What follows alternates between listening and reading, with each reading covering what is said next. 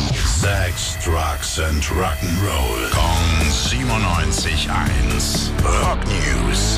Schönen guten Morgen, mein lieber Tim. Was hast du vor mit uns? Es geht heute um, und äh, ich zitiere, respektlose Scheiße. Eieieiei. Also, äh, das sagt man nicht.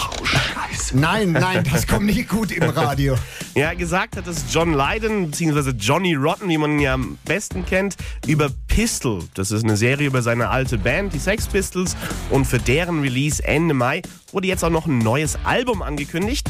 Und kannst du dir vorstellen, was der gute Johnny Rotten dazu zu sagen hat?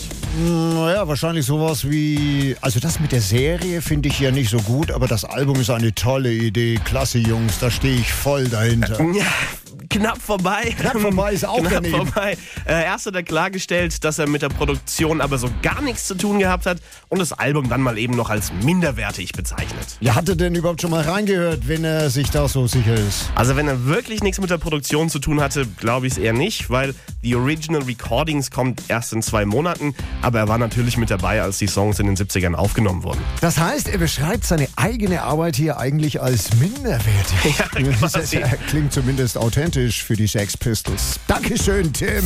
Rock News. Sex, Drugs and Rock'n'Roll. Gong 97.1. Frankens Classic Rocksender.